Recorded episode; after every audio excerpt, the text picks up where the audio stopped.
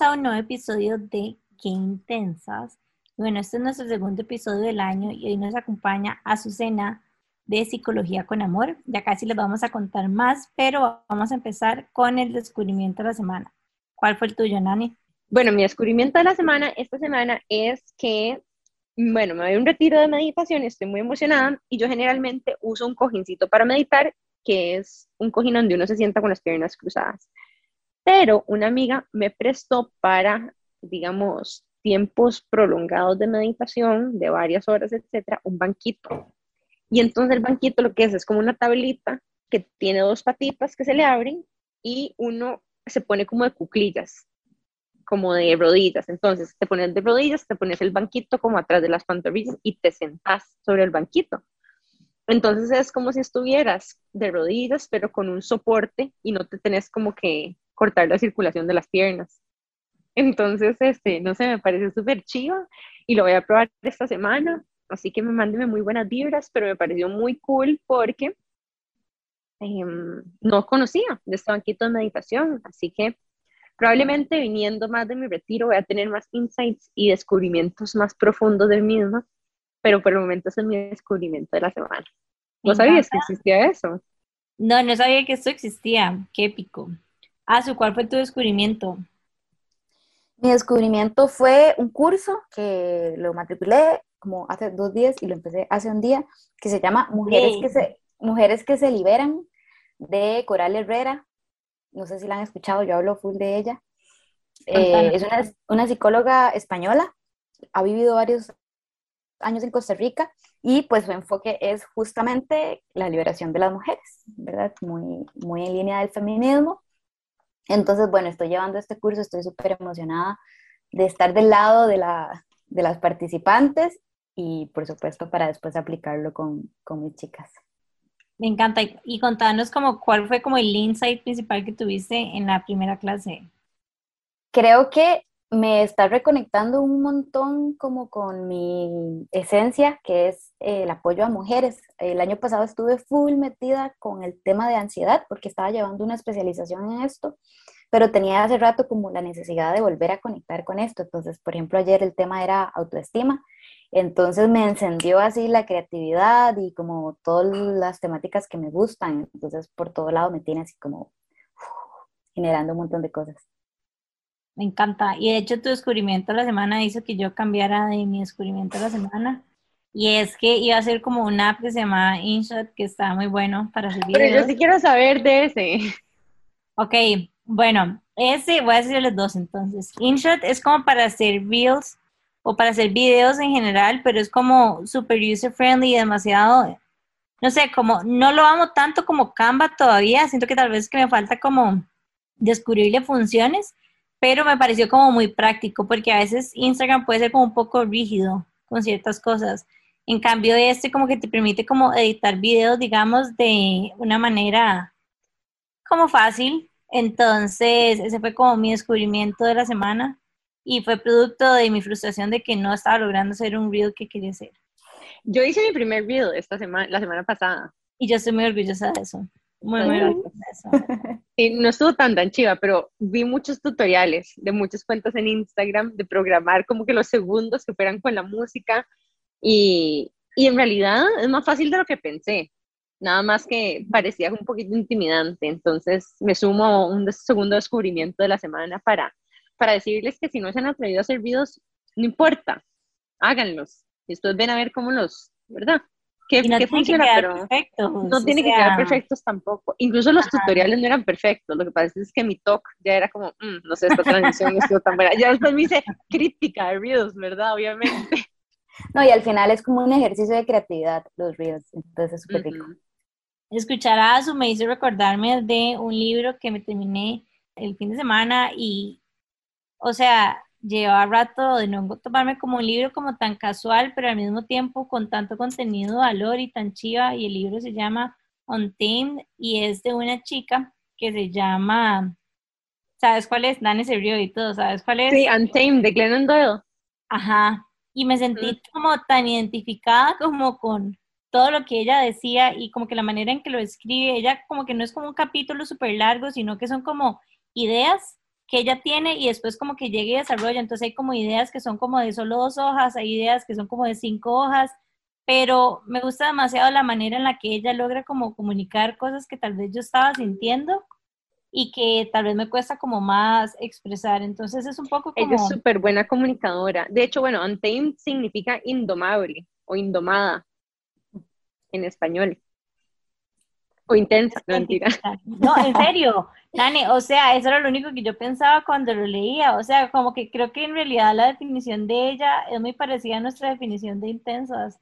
Entonces, como que, no sé, conecté demasiado, es un libro como vacilón, como chido, pero que uno sale como con, es un poco eh, uplifting también porque te das cuenta que no sos solo vos y no sé, tiene como buenos insights también, entonces, se lo recomiendo.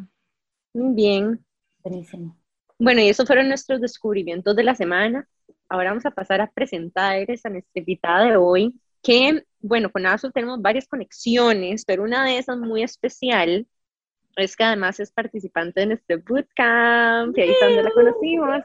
Em, y bueno, Asu se llama Susana Abrantes, ella es psicóloga, tiene una cuenta súper bonita en Instagram que la tienen que conocer que se llama Psicología con Amor CR y em, con puntitos. Entonces, psicología.com.amor.cr. Ella es psicóloga y apasionada por el poder de la escucha y el acompañamiento entre mujeres. Obviamente, she belongs aquí. Ella cree en una psicología feminista y en la necesidad de insistir en estilos de vida con más libertad y menos culpa. O sea, más perfecta imposible. Así que bienvenida a nuestro episodio, que de paso Em, les contamos que esta semana, parte de la razón por la que queríamos que Asu viniera a hablarnos hoy de un tema muy importante como la depresión es porque mañana, 13 de enero, es el Día Mundial de la Lucha contra la Depresión. Así que queremos aprovechar este espacio también con Asu para evacuar algunas preguntas y demistificar un poco este diagnóstico y esta sensación, emoción, que puede ser muchas cosas en realidad. Así que bueno, súper emocionadas por tenerte aquí, Asu, bienvenida. Muchas gracias, súper emocionada yo de compartir con ustedes y vernos nuevamente después de tanto tiempo. Sí, de verdad que ha pasado demasiado tiempo, hace como un año ya fue. Yo creo que fue más. Porque eso fue, nuestra primera generación del bootcamp. Y eso lo hicimos cuando, en noviembre, octubre del año antepasado. Por ahí. 2019, creo. oh my God. Y para que sepan, este año, como todos los años, vamos a tener también un bootcamp de negocios. Oh my God. Yo ya estoy Lleno de intensidad. No, no, pero es súper chido en realidad. Y ya les iremos a contar un poco más del bootcamp, pero mm, tratamos de siempre ir mejorando cada vez que lo hacemos, agregar cositas nuevas, procurar mejorar las cosas en las que todavía nos hizo falta un poquito de, trabajo y, esperamos que este bootcamp sea uno bonito también porque así como ASU también tiene una misión, ¿verdad? De sostener estos espacios entre mujeres y, y, es parte de su core para nosotras también y en algún momento antes de hablar del episodio hablábamos del privilegio, ¿verdad? De los privilegios y cómo se percibe diferente la, la depresión incluso desde el privilegio y y tenemos que aceptar que parte de, este privilegio que Jimmy y yo reconocemos que tuvimos con nuestras experiencias de vida y nuestra eh, oportunidad de formarnos en una escuela de negocio, vemos la oportunidad del bootcamp como forma de pasar esta información y de transferir información que para nosotros fue súper importante y valiosa a la hora de desarrollar emprendimientos, em, pasársela a chicas que también quieran emprender en el mercado costarricense o en otros tipos de mercados. Así que bueno, more to come de el bootcamp, pero de vuelta con ASU. Gracias por estar Demasiado feliz. Estoy demasiado feliz con el episodio de hoy porque de verdad siento como que aunque ya se hable como más del tema, realmente todavía hay demasiada información que, que no, no, está tan, no está tan fácil de accesar. O sea, ahora hablando con ASU al inicio, o sea, yo, yo le decía, es que cómo sabe uno si tiene depresión, o sea, hay como tantas preguntas y cómo acompaña uno a alguien que está pasando por episodios difíciles de depresión, porque muchísimas veces pueden ir como de un buen lugar, pero no necesariamente te van a caer bien, digamos, esas palabras a las personas que están pasando por este periodo. Pero bueno, antes de empezar a hablar del tema, me gustaría preguntarte, a cómo llegaste a, a estudiar psicología, ¿qué te llevó ahí? La verdad todavía no lo sé. Yo solo me acuerdo que cuando estaba en quinto del cole yo dije, yo voy a estudiar psicología y si no entro, no sé qué voy a hacer porque no tengo otra opción. Como que nada más un día me levanté con la idea y me siento muy afortunada porque creo que encontré la pasión de mi vida muy rápido, muy joven. Em, sí, supongo que típico en el cole, como, Ay, es que me gusta escuchar a mis amigas, entonces voy a estudiar psicología. Creo que por ahí empezó. Ya luego en la carrera me di cuenta que es mucho más que eso. Em, pero sí, sí, sí, fue como, como muy intuitivo, creo. Y desde tu perspectiva, ¿cuáles pueden ser algunas, no sé, habilidades que las personas tienen de forma innata que se puede dar cuenta uno que tal vez esta podría ser una carrera para uno? Tal vez si alguna chica nos está escuchando que todavía no sabe qué quiere estudiar, por ejemplo, o qué, ¿verdad? ¿Cuáles son algunos indicadores de que tal vez esta carrera es para uno? Definitivamente la empatía, es súper importante, eh, el deseo de escuchar a otras personas, el deseo de un bienestar para otras personas. Y yo diría que es demasiado importante como este interés por el bienestar, pero el propio también. Hay mucha gente que dice, uy, es que como estoy mal yo, entonces, ¿cómo voy a escuchar a otras personas? Y eso no es un requisito, ¿verdad? Todo lo contrario, si tenés como ese gusanito dentro de vos con vos mismo, significa que lo puedes aplicar con otras personas también. Entonces, yo creo que va mucho por ahí. Mm, qué chida. Sí, en algún momento yo he escuchado un, un estigma ahí que dicen, ¿verdad? Como que la psicología es algo que estudia la gente que necesita también como claridad de sí mismo, ¿verdad? Bueno, pero ¿quién no necesita claridad de sí mismo? Eso es lo que al final, ¿verdad? Yo, yo pensaba y, y a lo mejor, de hecho, yo consideré estudiar psicología, tengo que aceptarlo, pero, pero total me terminé yendo por neurociencias, que tiene muchos componentes de psicología también. Muchos, sí, claro, sí, sí, sí. sí. Entonces no fue que dejé de estudiarlo, de hecho hice muchas prácticas de investigación psicológica, entonces diseñaba estudios, ¿verdad? De cómo por ejemplo, medir impulsividad en una persona, eh, o sea, diferentes elementos cognitivos, toma de decisiones, ¿verdad? Eh, aversión al riesgo, entre otras cosas, pero, pero a mí me gusta el, la forma en la que vos abordás el tema de la psicología porque también tienes una habilidad de comunicación muy bonita, vos, Aso y hacer las cosas sonar muy sencillas. Así que yo creo que hoy todas las personas que nos están escuchando están in for a treat porque la forma en la que ASO explica lo que hace y, y cómo ella comunica elementos importantes de la psicología, especialmente a través de la cuenta de ella de Instagram, que vamos a insistirles todo el episodio que la tienen que seguir. Eh, creo que es un, es un valor agregado muy bonito en esta nueva ola incluso, o estas nuevas oportunidades que surgen con las redes sociales para las personas que practican esa misma disciplina, porque realmente yo me siento tan agradecida de que hoy en día hay tantas cuentas de psicología en Instagram que, o sea, han de alguna forma democratizado tanta información de bienestar y de salud mental que, uy, o sea, me hacía mucha falta se lo juro, o sea, hay, hay, algunas de mis cuentas donde sigo tantas psicólogas que yo siento que estoy en terapia en Instagram, ¿verdad? Y ya no se vuelve como este lugar súper tóxico a donde me comparo con otras personas, sino que más bien es un lugar casi como de autocuido en algunos casos. Así que, no sé, eso es como una reflexión reciente que tengo. Demasiado identificada. O sea, para mí Instagram es como una escuela. O sea, como que en algún momento tal vez como que sí seguía cuentas que eran tóxicas para mí, por decirlo así, en ese momento, porque la manera en la que lo estaba viendo, pero en este momento todas las cuentas que sigo son literalmente o amor propio o crecimiento. O sea, es como desde psicología hasta aprender a cocinar o como hacks de cómo hacer cosas en mi casa que no sé hacer. Entonces es como el tiempo extra que estoy ahí como scrolling y tal vez como perdiéndolo. En realidad no estoy como tan perdiéndolo, sino que más bien estoy como aprendiendo a cómo cuidarme, aprendiendo un montón de cosas, de herramientas que me van a hacer sentir bien. Entonces creo que es súper importante hacer como esta limpia. Y ahora que estamos iniciando años, como, no sé, ponernos a ver a quién estamos siguiendo, quiénes, cómo nos hacen seguir las cuentas que estamos siguiendo, qué ocupamos también. Porque el algoritmo de Instagram es demasiado inteligente, entonces como aprovechémonos de esto. Entonces es como, si se van dando cuenta que ustedes tienen interés sobre X tema, les va a seguir pasando información de ese tema. Entonces, sáquenle provecho a las redes sociales también. Pero bueno, nos vamos a ir a un corte comercial y ya casi estamos de regreso para hablar con Azu del tema de hoy, que es la depresión. Estamos de regreso con más de Qué Intensas en Amplify Radio. Nos, hoy nos acompaña Azu de Psicología con Amor. Y el tema, como les decíamos, es depresión. Entonces, voy a empezar con la pregunta clásica que creo que todos en realidad nos morimos por saber.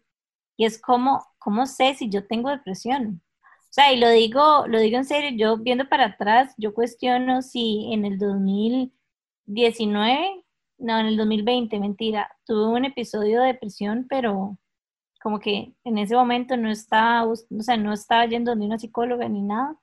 Entonces, no, no me di cuenta y en este momento no sé, no sé si pasé por y nada más lo sobrellevé o, o qué fue. Sí. A mí me pasó que en retrospectiva fue como, y ma, eso de fijo.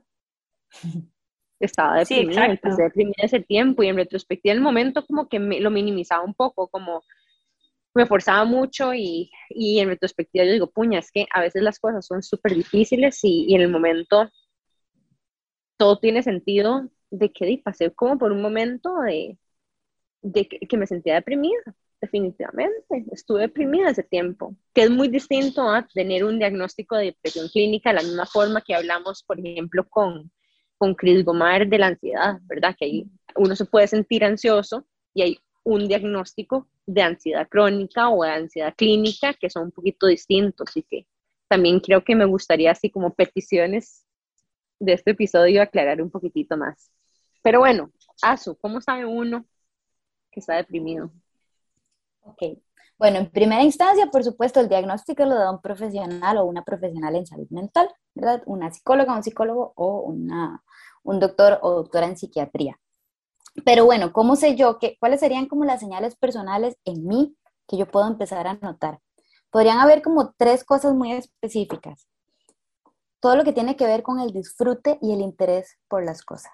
¿verdad? De repente yo ya me siento a leer ese libro que tanto me gusta y como que o no puedo, me pierdo, ya ni sé qué estoy leyendo, me devolví en el párrafo unas tres veces, me quedo dormida viendo la serie de Netflix, eh, empiezo a cancelarle mucho las salidas a mis amigas, ¿verdad? Cosas que yo digo, eso no es común en mí, yo antes lo disfrutaba y ya no lo disfruto tanto. Em, en general, un estado de ánimo bajo, ¿verdad? Cuando amanece, abro los ojos y yo digo, ¿en serio me tengo que bañar? ¿En serio me tengo que poner ropa? Serio tengo que salir, montarme en el carro o agarrar el bus para ir a tal lugar? De un estado de ánimo evidentemente diferente. Y hay alteraciones, como tercera cosa, también considerables a nivel físico, como, como que estoy más lenta, como más aperezada, como con menos energía. A nivel cognitivo, me cuesta concentrarme, me cuesta incluso escuchar, mantener una conversación, recordar cosas y a nivel conductual, ¿verdad? Esto de, si pudiera me quedo todo el día durmiendo. O, mm, no sé, no, dejé de hacer ejercicio. Mm, dejé de comer. O estoy comiendo mucho más de lo normal. No duermo. Estoy durmiendo mucho más de lo normal. ¿verdad? Estas vienen siendo como características bastante mm, específicas de la depresión. Algo que ustedes dijeron, después de que el episodio pasa, si una lo ve en retrospectiva, es muy obvio. Esa no, una dice, esa no era yo, pero en el momento sí cuesta un poquito darme cuenta. Es rajado porque, digamos, el momento en específico que estoy pensando fue como un momento después de literalmente como haber cerrado la tienda, que fue como un duelo, pero fue como raro porque como que me sentía como que estaba flotando, como que no estaba presente.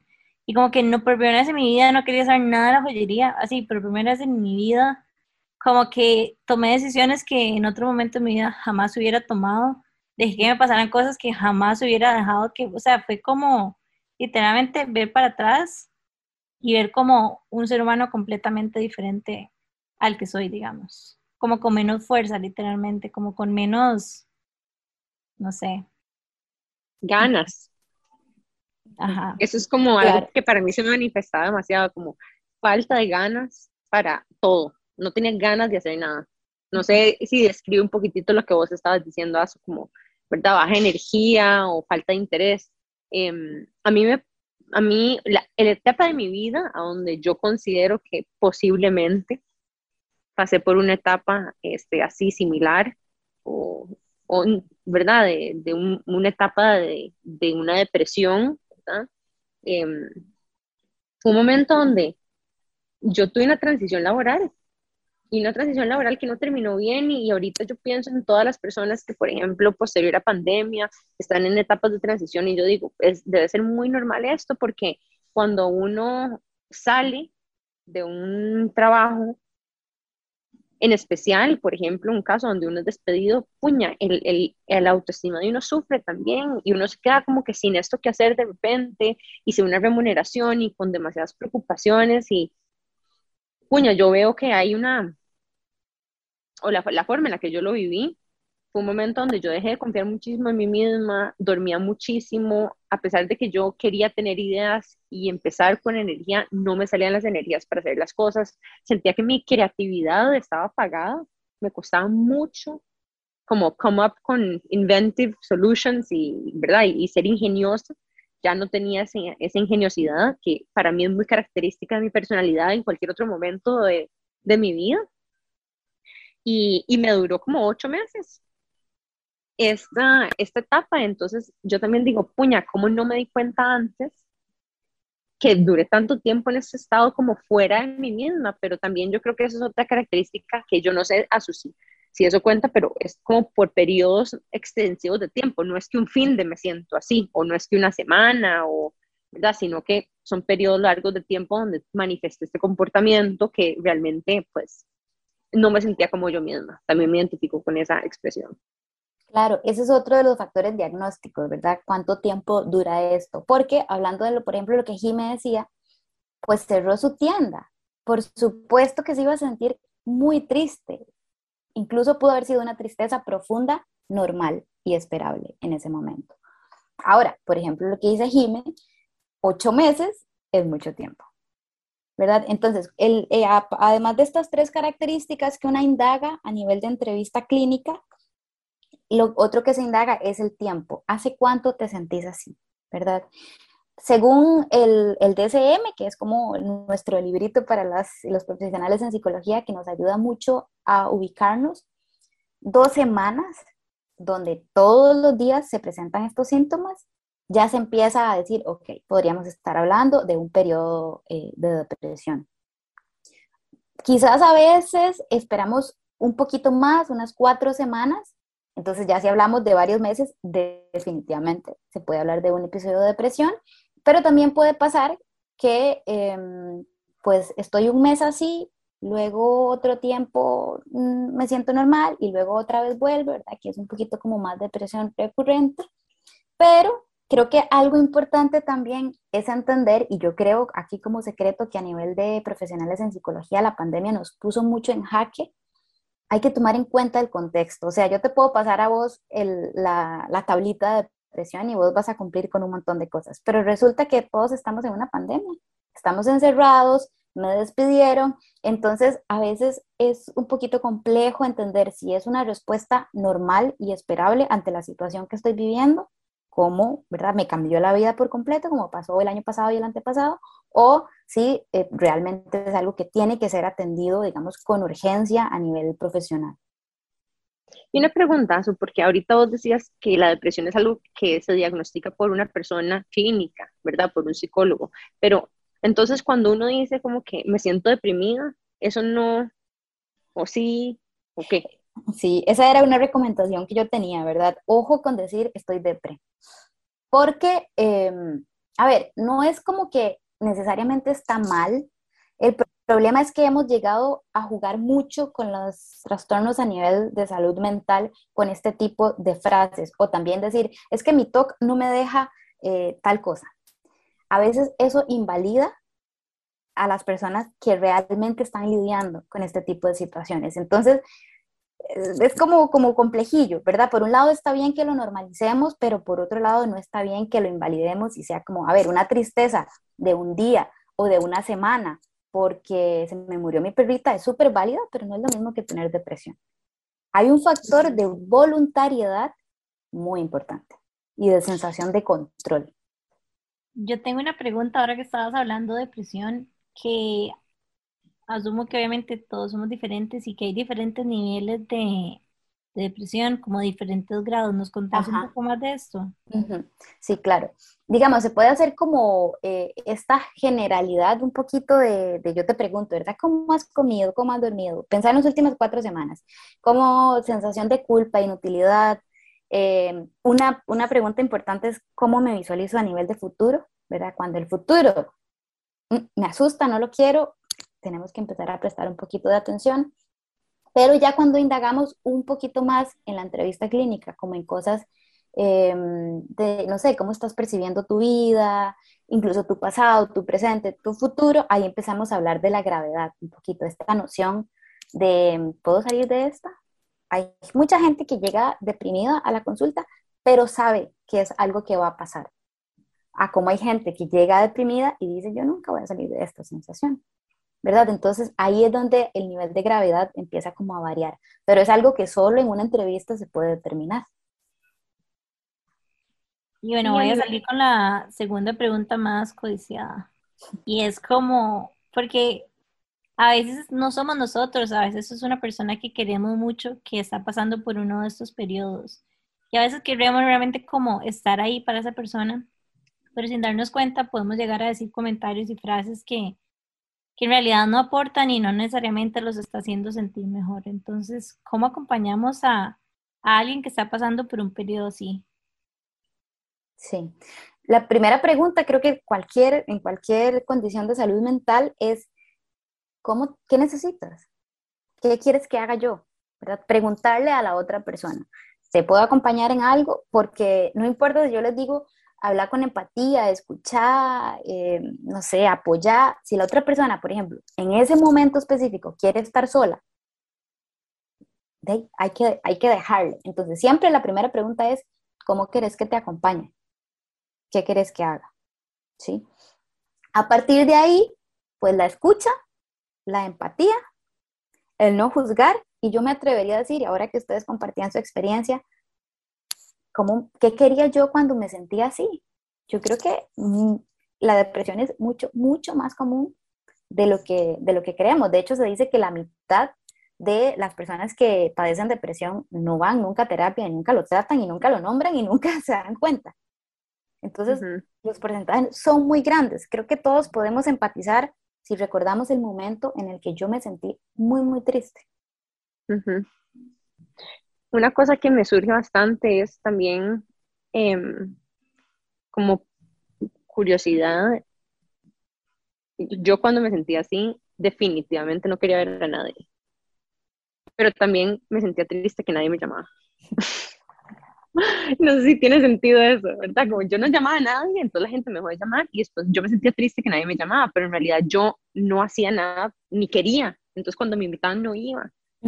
Entonces, eh, me parecía como que eso fue como para mí una señal también como curiosa de cómo, no sé, yo lo tomé por un lado de conciencia, como, ok, ¿cómo estoy yo contribuyendo a esta situación que me está pasando? Porque muchas veces uno se, no se da cuenta que, que, no sé, en mi caso específicamente, Em, yo he ido a terapia por muchos años, entonces yo creo que incluso en todas estas etapas, pues mi terapeuta ha sabido por donde yo estoy, no necesariamente uno lo, yo lo nombré en ese momento de tal forma, en retrospectiva posiblemente porque a ese tipo de etiquetas yo tiendo a, no sé, aferrarme un poco, a estar tentada a, a más bien como encasillarme en ese tipo de etiquetas y probablemente, bueno, fue una etapa precisamente, ¿verdad? Entonces a veces como que supongo que una de las preguntas importantes aquí es como, ok, obviamente deben de haber como diferentes niveles, algunas son detonadas por un factor externo muy claro, ¿verdad? Por alguna, algo, una pérdida de algo importante para nosotros, trabajo, persona, mascota, casa, lo que sea. Em, otras pueden ser tratables de forma psicológica, pero me imagino que hay otras que son eh, tratadas de forma psiquiátrica también. Entonces, ¿cómo hace uno para saber a qué tipo de profesional debe recurrir? Podríamos empezar, digamos, como aclarando el tema de las causas de la depresión. Como la causa no siempre es clara, por más que hagamos una entrevista súper, eh, ¿verdad? Como detallada, Lo ideal para tratar la depresión va a ser un trabajo interdisciplinario o integral, es decir, psiquiatría con psicología, ¿verdad? Pues yo nunca voy a, recomendar no ir a ningún profesional. ¿Por qué? Porque la depresión, una depresión no tratada, termina, puede terminar en suicidio, pero suelen estar muy relacionadas. Entonces, definitivamente, siempre lo ideal va a ser recurrir a, ¿a cuál ir primero? Honestamente, yo creo que tiene mucho que ver como con lo que la persona quiera hacer. Lo más que pasa es que vas a llegar a donde mí y yo te voy a decir, necesitamos ir al psiquiatra también. O vas a ir a donde el psiquiatra y te vas a decir, y te va a decir que acompañe tu proceso con, psicoterapia, ¿verdad? Entonces, casi siempre, em, bueno, a criterio médico, pero lo ideal con la depresión viene siendo trabajar las dos cosas juntas. Aprovecho para preguntarte y para clarificar cuál es la diferencia, digamos, en, un psicólogo y un psiquiatra. ¿Por qué necesitamos los dos? Bueno, porque ciertas personas en cierto momento pueden necesitar a ambos.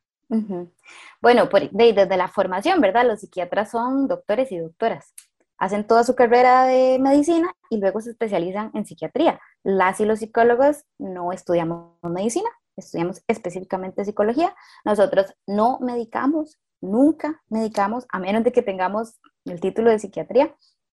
Eh, entonces, el nivel, digamos, de conocimiento de los trastornos a nivel de salud mental son en diferentes ámbitos, ¿verdad? La parte un poquito más biológica, más hormonal, más química, la saben los psiquiatras. Y las y los psicólogos vamos por una parte un poquito más como a nivel de pensamiento, de conducta, de cómo interfiere el entorno, etc. Ok, yo tengo una pregunta aquí importante. ¿Cómo se trata la depresión? Ok, entonces, digamos que hacemos una indagatoria un poquito de, de, la historia, de qué está pasando, de cuándo viene esto. No necesariamente vamos a encontrar una causa clara, pero hay como un ciclo muy evidente en la depresión. Me siento mal y no quiero hacer nada, no hago nada y me siento mal por no hacer nada. Ese es el ciclo que tenemos que romper en la terapia, ¿verdad? Entonces, muchas veces, pues la recomendación va a ser, vas a tener que salir a caminar por lo menos dos veces a la semana, aunque no quieras, hacer el esfuerzo. Pero es que me cuesta, es que y aquí van a aparecer tal vez muchos pensamientos. Es que me voy a ver fea, no quiero que nadie me vea con esta cara, es que, etcétera. Bueno, trabajamos un poquito como con esos pensamientos, pero ¿para qué? Para que salgas y rompas ese ciclo. Entonces, en algún punto empezamos a parar ese círculo de culpa y como de sensación de inutilidad. Entonces, em, salgo a caminar y fueron 15 minutos, llego a la casa y me siento como, yay, logré lo que la psicóloga me dijo a pesar de que me sentía tan mal. Y, y nos agarramos mucho de eso. Ese va a ser básicamente el, el tratamiento, ¿verdad? De la terapia. Pero además hay un trabajo... Baby steps para ir saliéndose de la rutina conductual y de pensamiento. Como para ir recuperando la confianza en mí misma, por decirlo así. Eso siempre va a ser lo primero, un poquito como los hábitos. Ahora, hay algo importante, y yo lo vi mucho el año pasado creo que estamos evolucionando, por así decirlo, a una depresión que no es em, disfuncional. O sea, yo trabajo, yo voy al gimnasio, yo salgo con mis amigas, pero me siento muy mal y nadie se da cuenta. Esto es un nuevo reto que tenemos y ahí sí nos enfocamos un poquito más en la parte de cómo yo estoy pensando las cosas, no tanto en la parte conductual. Ajá, como ponerle atención a cuáles son los pensamientos que tengo acerca de mí mismo, acerca de mi futuro, acerca de mi capacidad, acerca de qué tan útil me siento. Exactamente. ¿Y qué herramientas, digamos, o qué prácticas recomendarías vos para salir de la, de la depresión? Además de la terapia. Em, bueno, por ejemplo, algo que yo siempre voy a recomendar un montón, mis pacientes lo saben, es la escritura. Empezar a identificar qué es lo que yo pienso. Entonces hago como ejercicio de, bueno, si me estoy sintiendo mal, voy a escribir, eh, ¿qué creo yo que me tiene así? Bueno, es que resulta que el lunes tenemos una reunión en el trabajo y no sé qué va a pasar. Y estoy sintiendo un hueco en el estómago porque creo que me van a despedir. Y entonces estoy empezando a pensar que, que soy una inútil, que todo mi esfuerzo de todo este año no valió la pena, ¿verdad? Entonces empiezo como a, categorizar un poquito las cosas, la situación que me tiene así, lo que yo estoy pensando y mi reacción. En lo que nos vamos a enfocar es en lo que yo estoy pensando. ¿Por qué? Porque es lo que yo puedo controlar. Entonces, de repente, aunque pase el peor escenario, que es que el lunes me despidan, eso no significa que yo tuve un año de trabajo perdido. Yo aprendí, acumulé experiencia, eh, hice cambios en el sistema que había en el trabajo respecto a algo, etc. Es resignificar mucho las cosas, pero todo eso se da cuando yo puedo reconocer cómo estoy pensando las cosas.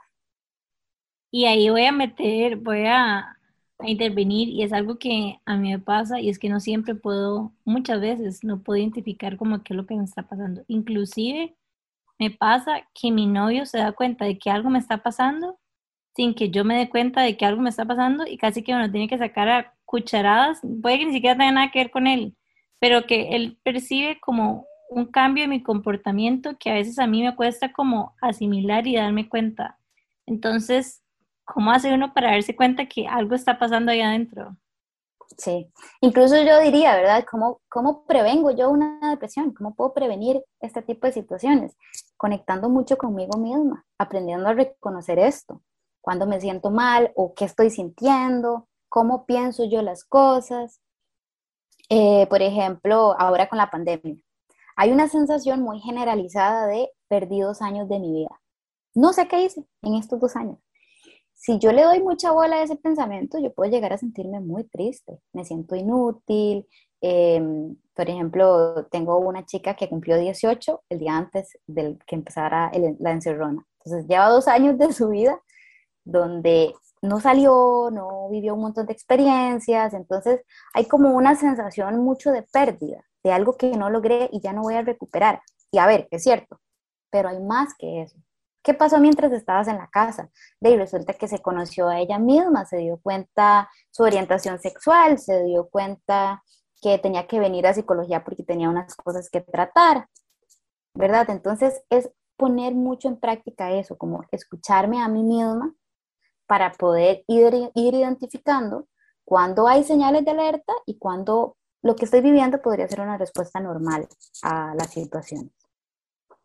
Yo creo que para, para mí, para Jime, que hablamos mucho de terapia y que estamos generalmente muy abiertas a buscar este tipo de ayuda, em, tal vez se siente más cercano y se siente más como una herramienta cerca de nosotros y hay más posibilidades de que vayamos donde una psicóloga cuando no nos estamos sintiendo bien porque lo hemos normalizado en nuestras vidas, pero realmente es, esto no es así, ni siquiera para todas las mujeres de nuestra edad. Hay muchas personas que todavía no piensan en ir a donde una psicóloga cuando se están sintiendo así. Es como tal vez la última cosa en la que piensan, no, ¿verdad? No está tan cerquita como una solución eh, no sé, a la mano.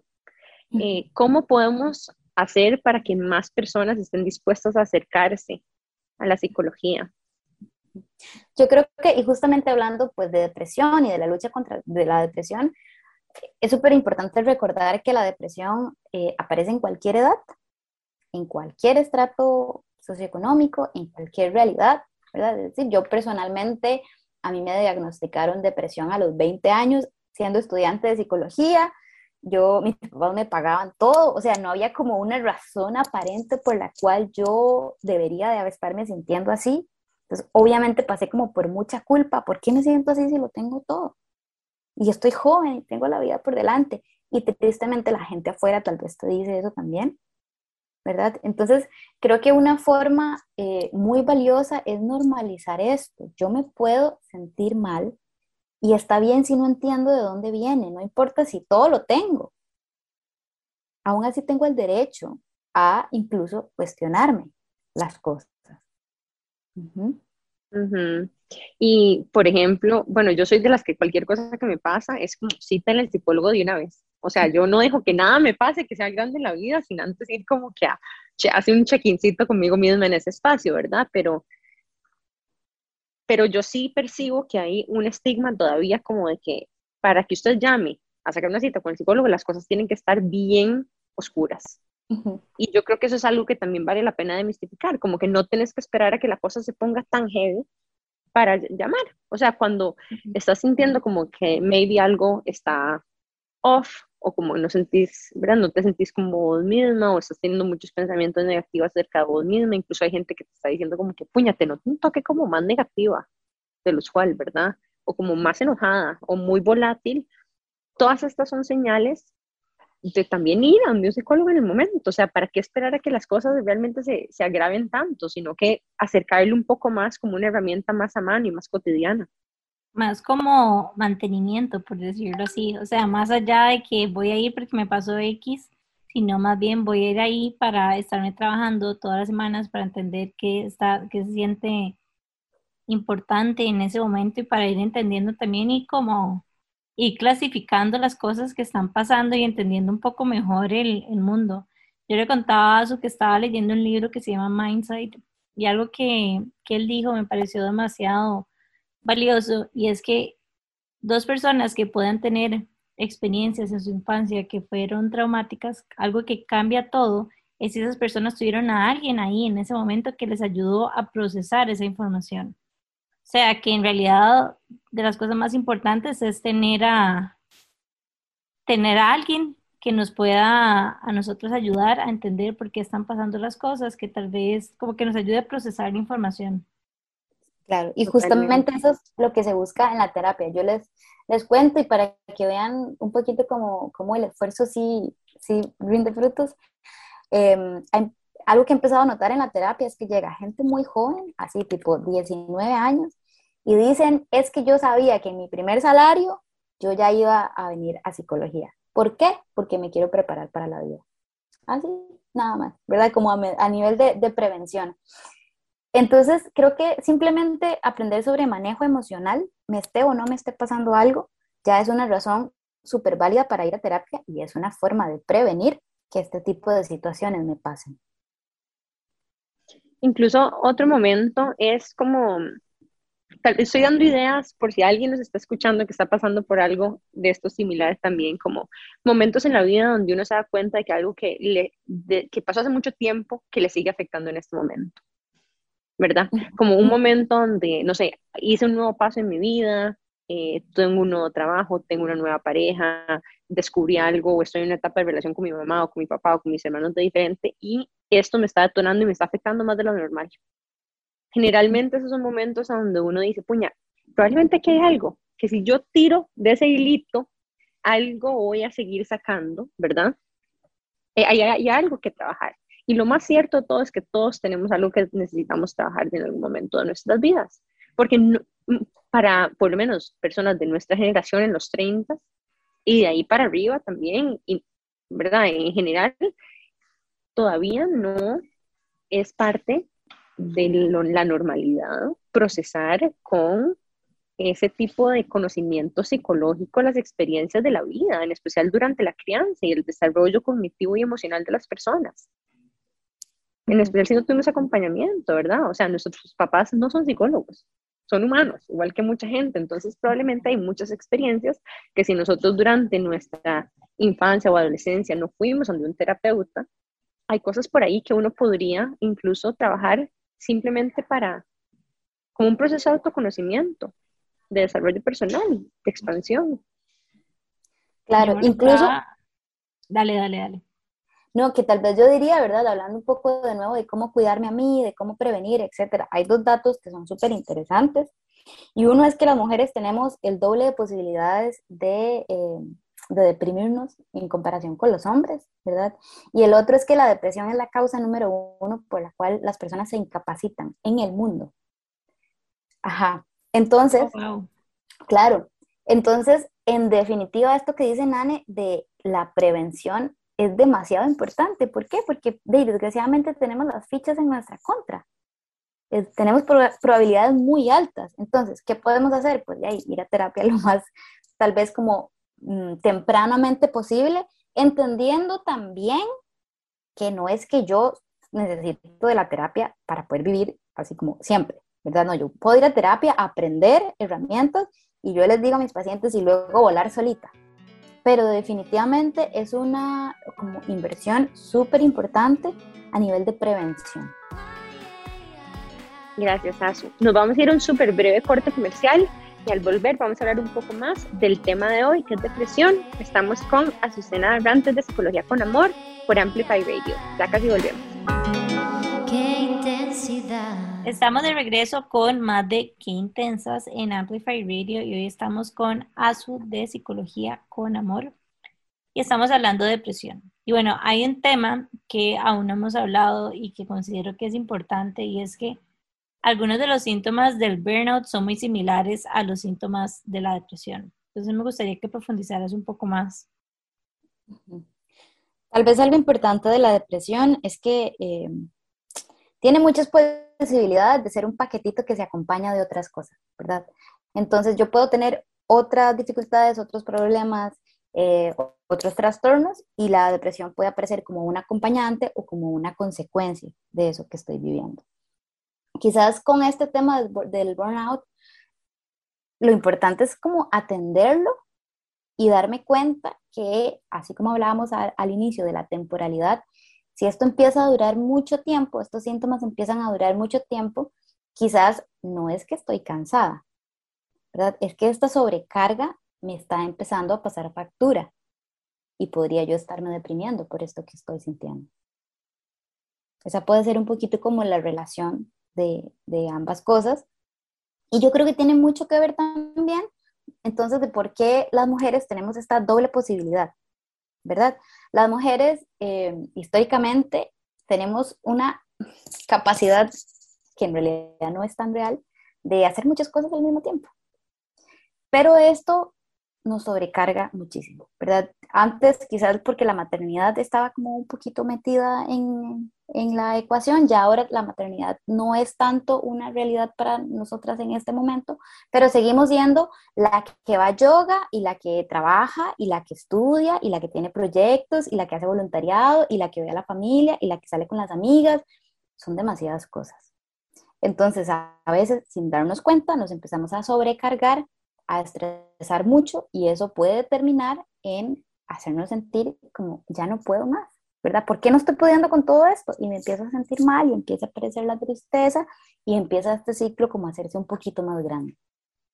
Algo que estás diciendo me recuerda demasiado al libro que me estaba leyendo del experimento de la semana y es que en general nosotros como que a veces tendemos a cargarnos con otras cosas que tal vez no nos corresponden simplemente porque en nuestra sociedad como que se idolatra, por decirlo así, las mujeres que son como demasiado, no sé, preocupadas por todas las personas que están ahí para que obviamente siempre, ajá, obviamente es como entregadas, todas pero es como, que en realidad son una trampa, no mentiras.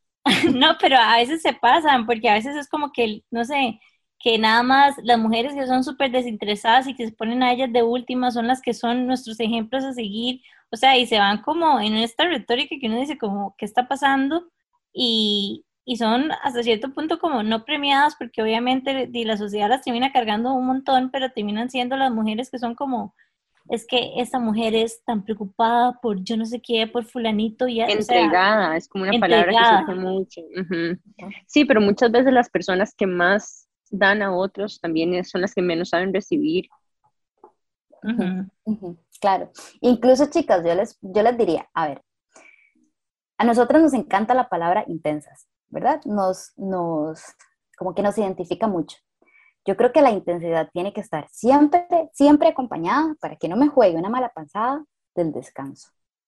Si no, a mí esta intensidad me puede jugar una mala pasada. Y justamente la falta de descanso, la falta de no bajar un poquito a todos estos roles que tenemos, puede venir acompañado de depresión, ¿verdad? Porque es demasiado lo que estoy cargando. Entonces, si yo quiero ser una intensa, yo tengo que aprender a descansar.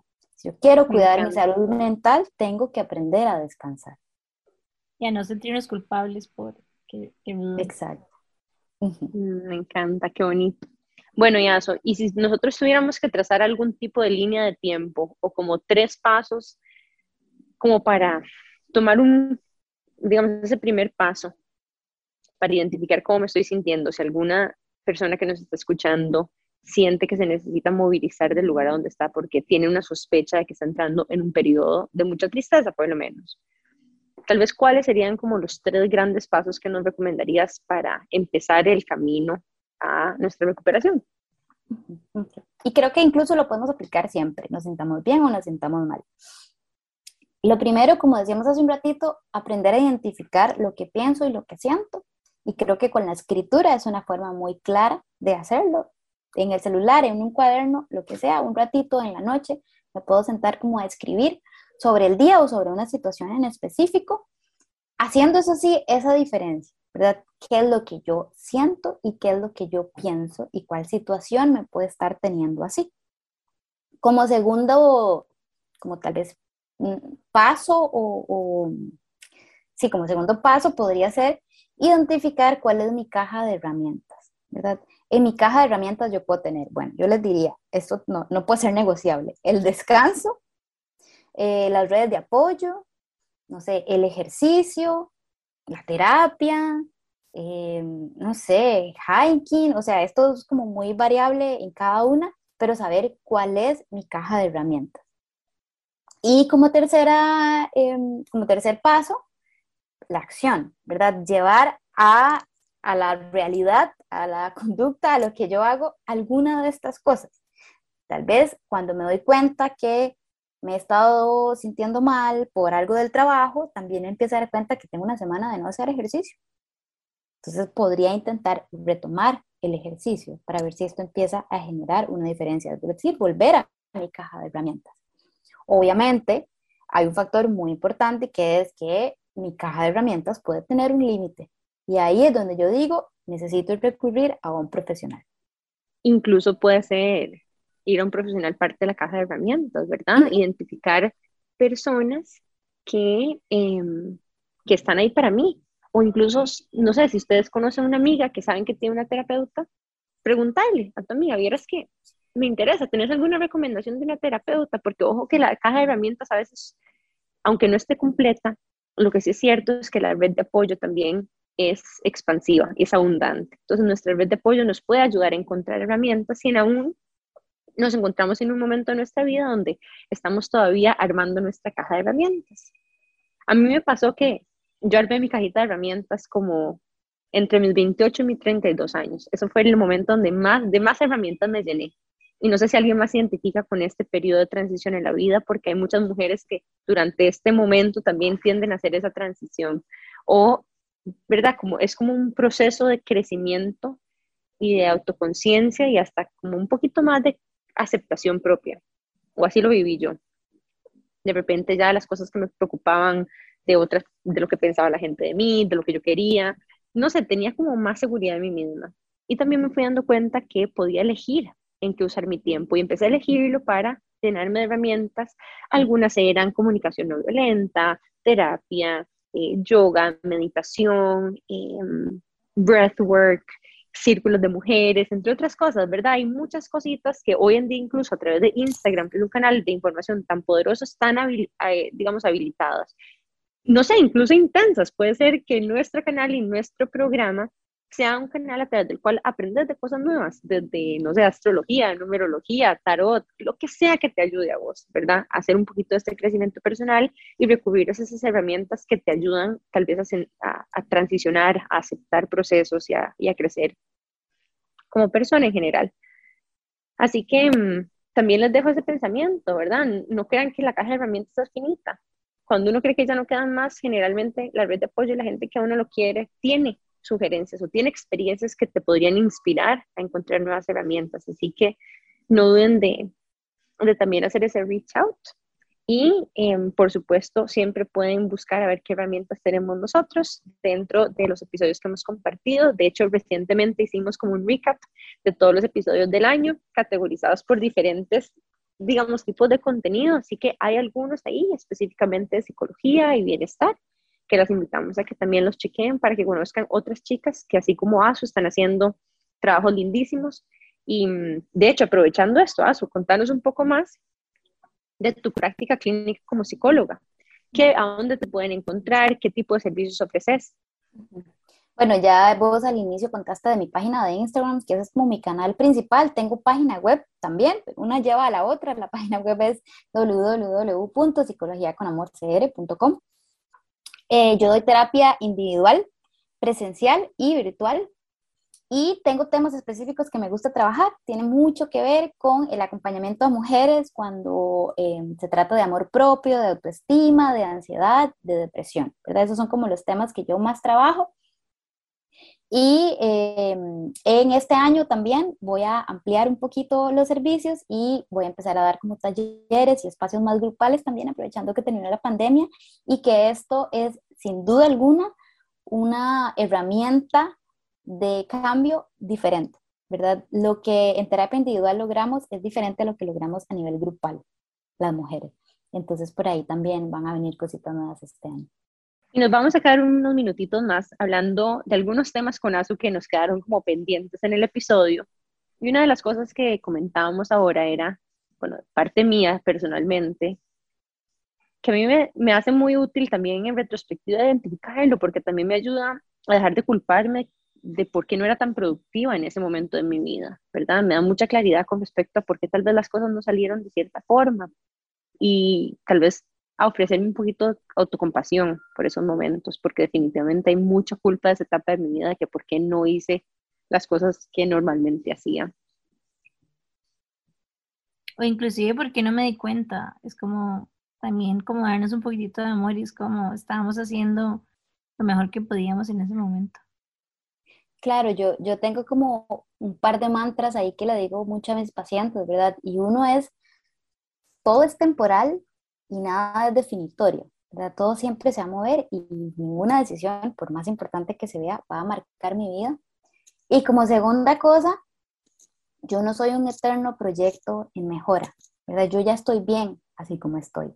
A veces puedo recurrir a herramientas, a veces puedo mejorar, etcétera, pero yo no tengo que esperar a estar bien para empezar a vivir, o yo no tengo que esperar a terminar mi proceso terapéutico para empezar a planear las cosas de repente hay gente, y yo siempre lo digo mucho, pues hay gente que vive toda su vida con alguna condición de salud y eso no significa que, que su vida nunca empezó. Yo puedo igual ser funcional, ser útil, sintiéndome a veces triste, a veces insatisfecha, ¿verdad? Es un poquito como una cuestión de practicar mucho la autocompasión y entender que mi vida es aquí, ahorita y que la vida no para porque estoy en este proceso, sino que siempre hay múltiples procesos vivos y que este es simplemente uno más. Y aunque pare, igual es vida. Igual se mm. vale. Sí, qué bonito. Y digo qué bonito no porque el momento sea bonito, sino porque qué bonito encontrar un poquitito como de luz y esa joyita como de autocompasión en un momento donde a veces cuesta tanto. Totalmente. Me encanta que estés con nuevos proyectos. Demasiadas gracias por habernos acompañado hoy, por haber comunicado de una manera tan clara un tema tan importante como la depresión. Vamos a estar compartiéndole como los highlights también en los stories en Instagram posts para que ustedes puedan guardarlos porque es información súper valiosa, así que en el momento que ustedes lo necesitan puedan tenerlo también. Ah, su demasiadas gracias por este momento, de verdad. Así que les compartimos esta última reflexión para que vayan a escuchar nuevamente este episodio u otros episodios de salud mental que tenemos en nuestro repertorio. Y con esto las dejamos. Y bueno, no, cierro nuevamente agradeciéndote por haber estado con nosotros hoy. Recordarles que pueden escucharnos todos los miércoles a las 7 y media am en Amplify Radio y después en Spotify. Y nos vemos el próximo miércoles. Chao. Chaito, gracias. Gracias, chao.